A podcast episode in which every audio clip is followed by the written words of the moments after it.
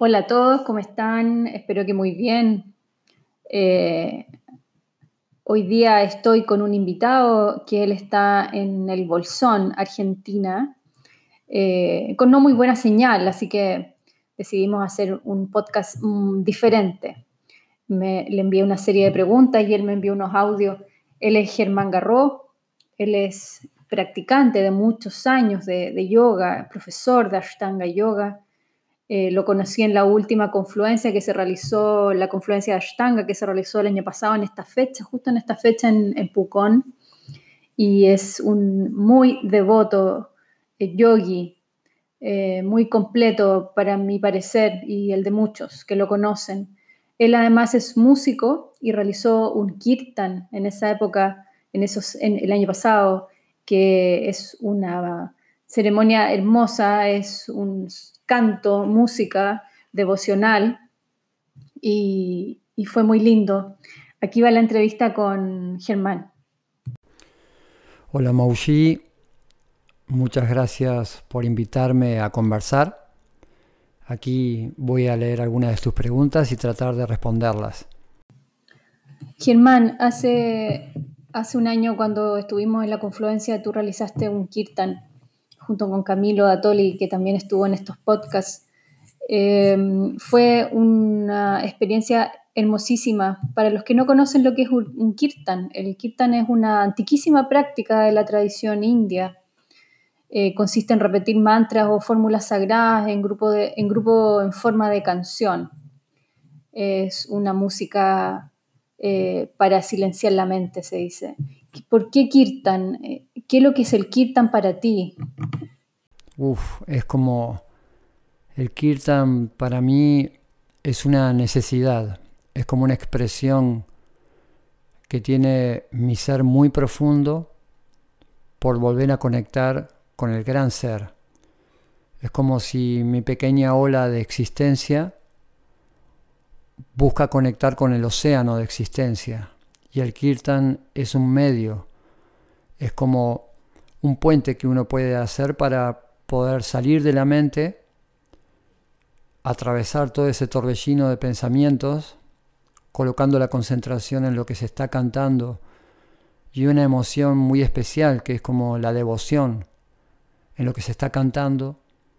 Y eso crea como un puente para salir de la mente inquieta y llegar al lugar al cual estamos cantando, ¿no? Por ejemplo, si me conecto con el amor, puedo cantar a Krishna.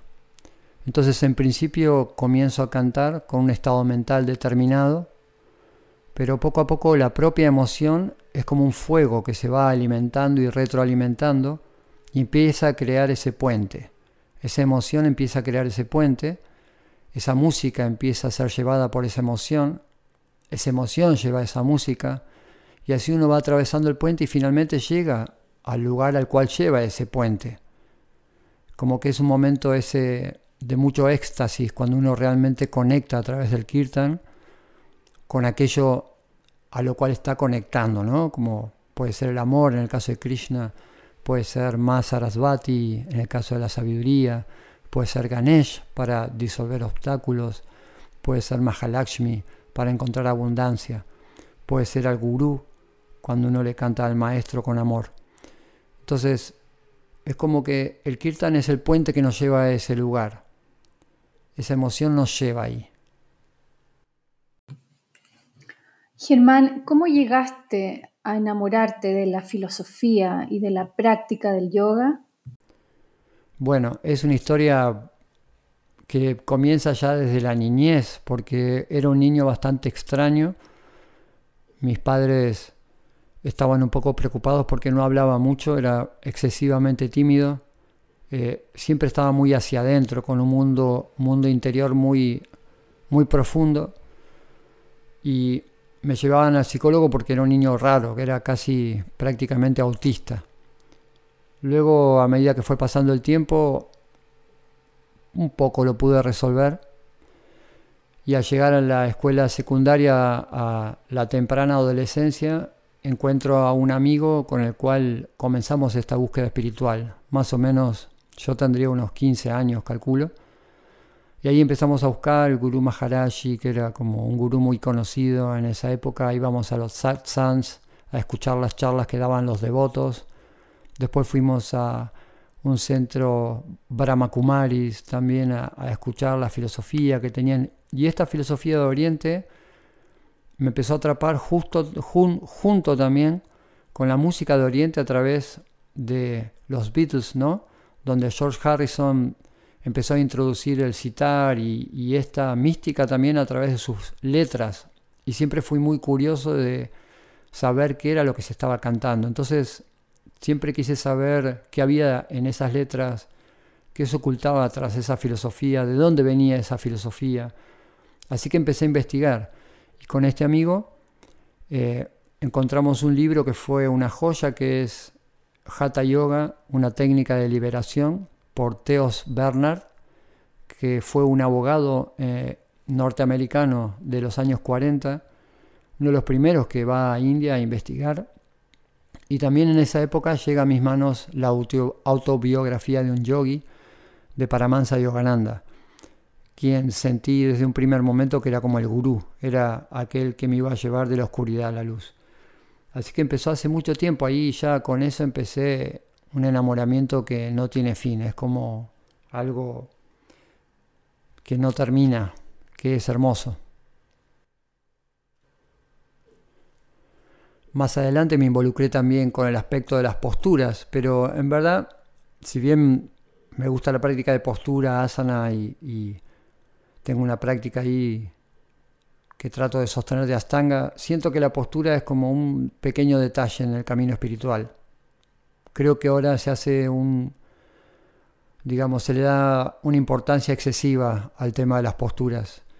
Y es como que siento que hay que volver a, a lo verdaderamente importante dentro del yoga. La postura es solamente algo para trabajar y que el cuerpo esté bien, que el cuerpo se mantenga sano, pero hay mucho más que la postura. Es como que es muy pequeñito lo que aporta la postura, es buenísimo, pero es pequeñito y creo que mucha gente se queda en eso que es demasiado pequeñito.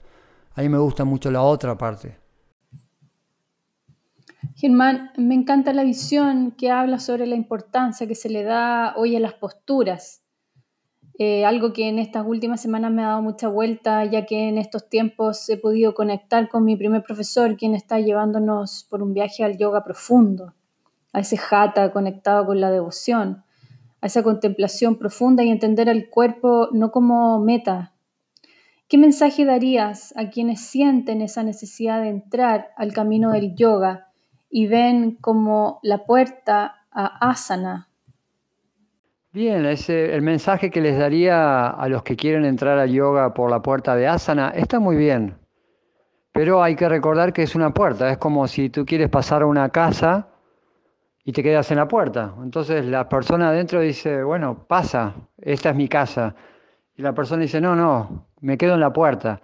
Y dice, no, pero pasa a mi casa, no, me quedo en la puerta. Es como que hay que entender bien que asana es una puerta, simplemente para pasar algo mucho más vasto, mucho más hermoso, mucho más profundo y que nos va a dar realmente un gozo real, concreto, no un gozo que solo se aplica al cuerpo, al bienestar corporal, sino algo mucho más profundo. Entonces está bien que entren por esa puerta, pero que sepan que es solo una puerta. Háblame del rol del profesor. ¿Qué es el profesor para ti? ¿Qué debe ser un profesor? Y sí, creo que es importante por el hecho de que uno puede compartir las experiencias que tiene, ¿no? no creo que uno pueda compartir una verdad absoluta, porque no creo en ese tipo de verdades absolutas cuando las personas todavía tienen que hacer un trabajo de evolución. Entonces sí creo que uno puede compartir experiencias y el estudiante puede decidir si esa experiencia le es útil en su vida o no. Entonces puede utilizarla o no. Pero creo que en el caso del Dharma, del profesor, esto es cuando uno siente que es como un impulso que tiene de enseñar lo que sabe, creo que está bueno eso, porque podemos ayudar a mucha gente. Y no ser más importante tampoco que otra gente, como que enseña cualquier otro tipo de actividad, puede ser cocina, gimnasia, enseñar a conducir un vehículo, un auto, no importa, somos todos, ante los ojos de lo divino, somos todos, digamos, iguales de importantes. Y creo que es un trabajo que hay que hacerlo con mucho amor también.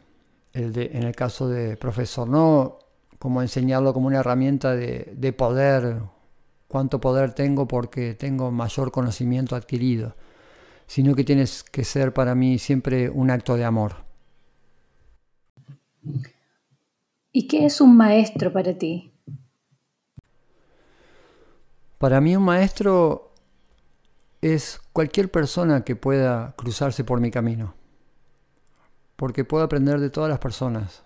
De hecho, mis más grandes maestros en esta vida han sido mi esposa y mis hijos. Mis dos hijos varones, mi hija mujer y mi esposa son como espejos donde puedo observarme y ver realmente qué es lo que pude aprender. Luego he visto muchos otros que se adjudican el título de maestros o maestras y no, no me gusta esa actitud como de hacerse como una especie de superhéroe dentro del yoga, no, no me gusta para nada. Como que siento que muchas veces los mejores y las mejores maestras son las personas más humildes que hay. Así que puedo aprender siempre de cualquier persona, siempre estoy aprendiendo. Un término muy usado en la práctica, en la filosofía yógica, es Ishvara que podríamos decir para Occidente Dios. ¿Qué es Ishvara para ti, Germán? ¿Qué es amor para ti? Y luego preguntas qué es Ishvara. Ah, y luego qué es amor. Bueno, esas dos cosas están para mí muy unidas. Según Patanjali, Ishvara es aquella como forma más sagrada que tenemos nosotros de concebir a lo divino. Según Patanjali Ishvara, tiene un aspecto esencial que es la omnipresencia. Entonces, cuando conecto profundo con Ishvara, observo que mi cuerpo, en esa omnipresencia que tiene Ishvara, es Ishvara mismo. Cuando voy bien, bien profundo, observo que en esa omnipresencia que tiene Ishvara, entonces Ishvara también de alguna forma son los elementos que constituyen mi mente y mis pensamientos, los más sutiles elementos de energía que constituyen mi mente. Yo luego con esos elementos juego, armando distintos pensamientos, como un niño que juega haciendo dibujos en la arena. Pero esos elementos energéticos también son Ishvara. Entonces, cuando en profunda meditación trato de estar, le pido a Ishvara que sea silencio en mi mente, para poder así escuchar su voz. Y luego cuando voy más profundo, si realmente Ishvara es omnipresente, entonces Ishvara es mi propia alma también, es mi conciencia pura. Ahí le pido que sea gozo, así puedo compartir ese gozo con los demás. Cuando voy más profundo también observo que si Ishvara es realmente omnipresente, entonces eso significa que también es mi propio ego, mi sentido del yo. Y ahí le pido a Ishvara que se diluya, que, se disuelva en el amor universal, que se disuelva en el amor divino. Así, Ishvara es realmente todo y solo por un periodo de tiempo estoy soñando que soy algo diferente.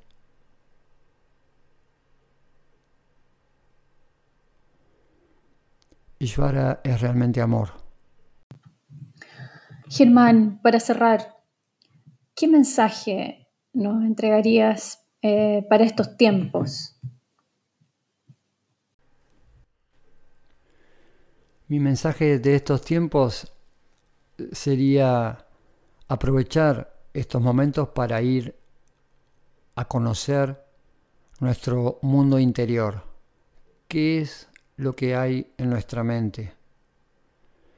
Si dejamos un poco de estar hacia afuera, hacia las pantallas, hacia las redes, etcétera, ver qué es lo que hay adentro, qué es lo que impulsa mi vida, qué es lo que quisiera hacer con mi vida, hacia dónde me estoy dirigiendo, qué es lo que realmente me motiva, qué es lo que me causa frustración, qué es lo que tengo que aprender.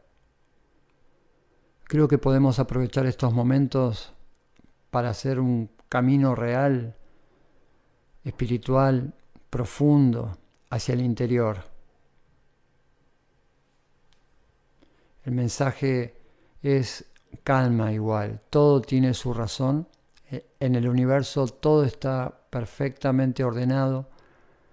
Si observamos solo una pequeña parte tal vez no entendemos el conjunto, pero con un poco de paciencia uno observa finalmente que todo encaja en su exacto lugar. como algo importante en estos tiempos que por lo menos me sirve a mí trabajar es la aceptación.